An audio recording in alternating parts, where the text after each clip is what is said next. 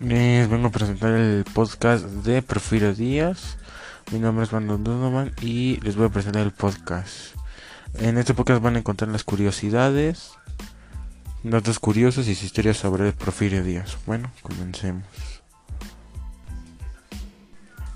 Bueno, comencemos. José, José de la Cruz Porfirio Díaz conocido como Porfirio Díaz, fue un militar mexicano que ejerció el cargo del presidente de México en siete ocasiones. En total ocupó la presidencia de México por 31 años, una extensión sin precedentes, y el cuyo lapso en la historia de México es un demoniado como el porfiriato. El nacimiento de Porfirio Díaz fue el 15 de septiembre de 1830 en Oaxaca, Juárez. Falleció el 2 de julio de 1915 en París, Francia. Su nombre era Manuel González Flores y estuvo año activo estuvo desde 1854. Los hijos de Porfirio Díaz eran Porfirio Díaz Ortega Luz Aurora y Victoria Díaz Ortega. Su, nombre completo era completo fue José de la Cruz Porfirio Díaz Mori.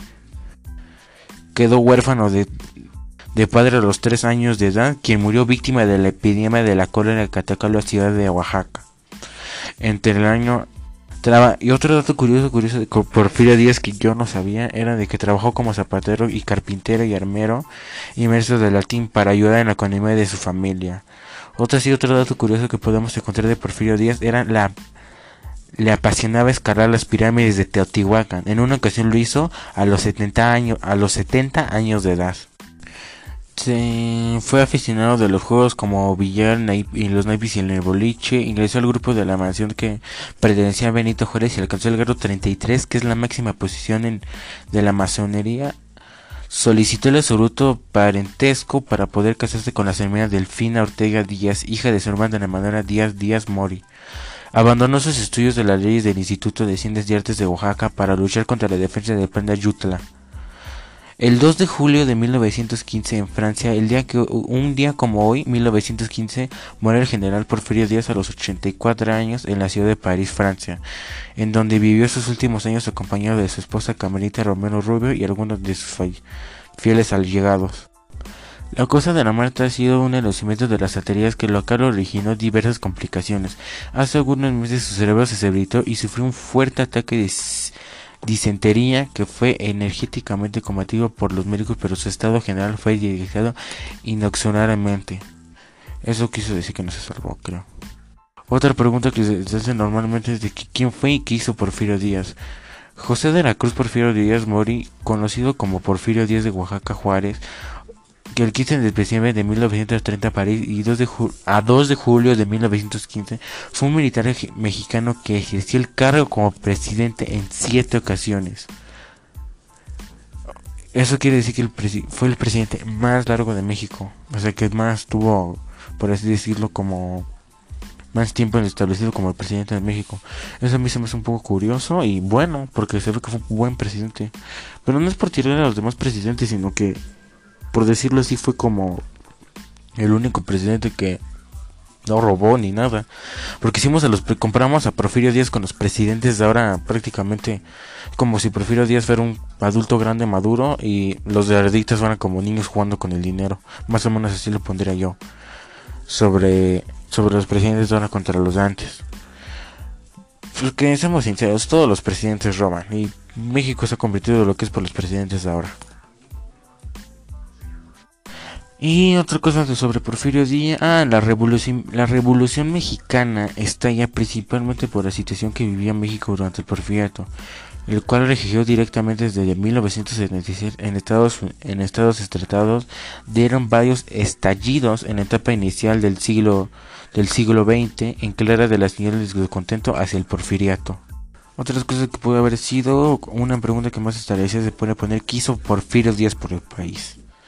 Si, tú, o sea, si me lo preguntan a mí qué hizo por el país, o sea, diría que durante el régimen del presidente de Porfirio Díaz y su admisión de 1876 a 1880 fue como, ¿cómo decirlo así? Como una moderación económica, o sea, ayudó tanto al país que creó una policía rural conocida como los rurales y desplegó tropas federales con el fin de mantener el orden por todo el país. O sea, ¿se dan cuenta lo que hizo Porfirio Díaz? O sea, fue un presidente choncho, choncho de los chonchos. O sea, no, no se tomaban las cosas a juego de como los presidentes que tenemos hoy en día. Él sí se preocupaba por un México, por un México bien. Entonces, viendo analizando la historia de Porfirio Díaz, es súper mega interesante la historia de Porfirio Díaz, ¿eh? Cómo influyó en la Revolución Mexicana. El general Porfirio Díaz logró el control del ejército con su eliminación y la separación de caudillos y exclusión de los grandes mandos, por lo cual dividió el territorio nacional de 12 maneras militares a su vez de armas cuyo número era superior a 30. O sea, ya vieron lo que hizo Porfirio Díaz. O sea, ¿qué más pudo haber hecho Porfirio Díaz? O sea, viendo toda su historia, ¿qué, qué cosas pudo haber hecho mal Porfirio Díaz? ¿Cuáles fueron las causas por las que se inició la Revolución Mexicana? La Revolución Mexicana fue un conflicto armado que se inició en el, en el 20 de noviembre de 1910 como consecuencia del subcontrato del Porfirio hacia la dictadura de Porfirio Díaz, que derivará una guerra civil que transformaría radicalmente las estructuras políticas y sociales del país. ¿Cómo surgió la Revolución? ¿O cómo o por qué? ¿O cuándo surgió? Fue el 20 de noviembre de 1910 cómo le hizo Porfirio Díaz para mantenerse en, un, en el poder. Poca política y mucha administración era el, lema del tiempo de la paz. No fue un total, pero de Díaz consiguió mantener el orden mediante una de las fuerzas de la fuerza pública de los policías y soldados que persiguieron el mismo como los bandoleros que se, que se hacían hacia los opositores. ¿Quién inició la Revolución Mexicana? A finales de mayo de 1960, los generales de Pascual Orozco y Francisco Villa tomaron la ciudad Juárez, Chihuahua, como le representó el triunfo de los rebeldes. Después de las elecciones de octubre de ese año, Francisco Madero llegó a la presidencia de México, que fue la primera etapa de la Revolución Mexicana. ¿Qué fue lo que robó la Revolución Mexicana? Lo consiguió en el fenómeno del sincaldalismo o el reforzamiento de la conciencia nacional. Fueron algunos de los hitos que revolcado por pura que trágico consigo todavía hoy tienen particular vigencia en el país de la Revolución Mexicana que cumple muchísimos años más. Una pregunta muy curiosa del podcast sería cómo explicar a los niños de la Revolución Mexicana pues diciéndoles que la Revolución Mexicana fue un movimiento armado y encabezado por Francisco Madero que escapó de la cárcel y huyó a los Estados Unidos y lanzó un plan de salir para que invitaba al pueblo a levantarse en armas en el 20 de noviembre de 1910 en contra de los abusos del gobierno que la falta de la democracia. El lema de una otra pregunta, por ejemplo, sería cuál era el lema de Porfirio Díaz y qué significaba. Dictaduras de un orden, progreso de un hombre que se había venido del siglo XIX, políticos afines del siglo XVIII. 18. Fue la primera mitad del siglo XX a los distintos países latinoamericanos inaugura la serie de Porfirio Díaz de 1976 en, a 1911, que adoptaba el orden y progreso del lema también explícito de la nada política. Otra pregunta curiosa sería qué significa la Pax Porfiriana. Pax Porfiriana es latín, significa la paz porfiriana y se refiere al reinado de 33 años del dictador Porfirio Díaz que gobernó en México con la mano de hierro hasta que se derrocado de la revolución de 1910. ¿Qué quiere decir el tema de la orden y el progreso? La interpretación dominante de los términos de Teresia del progreso como el crecimiento económico y moderación de la orden como fingieron las condiciones de tranquilidad en los cuales debía contenerse el pueblo que permitía la producción del progreso sin pausa.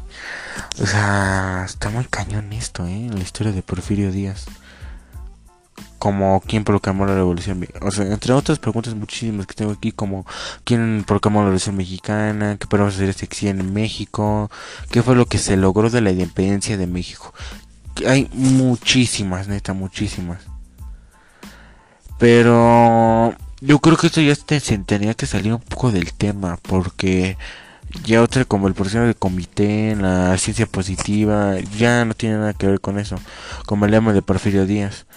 O como el que pasó el 20 de noviembre de 1910 para los niños de preescolar. El 20 de noviembre de 1910 es la fecha donde inició la Revolución Mexicana y terminó el 5 de febrero de 1917 en la constitución con la política del gobierno de México. Actualmente aquí el Francisco Madero convocó al pueblo a levantarse en, armas contra el régimen de Porfirio Díaz, que consideraba una dictadura. O sea, está muy cañón, muy cañón, pero yo creo que ya ya no tendría nada más que decir. Este sería mi, por así decirlo, mi podcast de de historia. Espero que les haya gustado entretenido. A mí me gustó mucho ver la historia de Porfirio Díaz y todo lo, lo relacionado a él. Está muy, muy interesante, neta, véanlo. Es como cultura general para los niños saberle de la historia de México, o sea, qué pasó antes del México antiguo, pero, en fin, no. Pero en fin, adiós.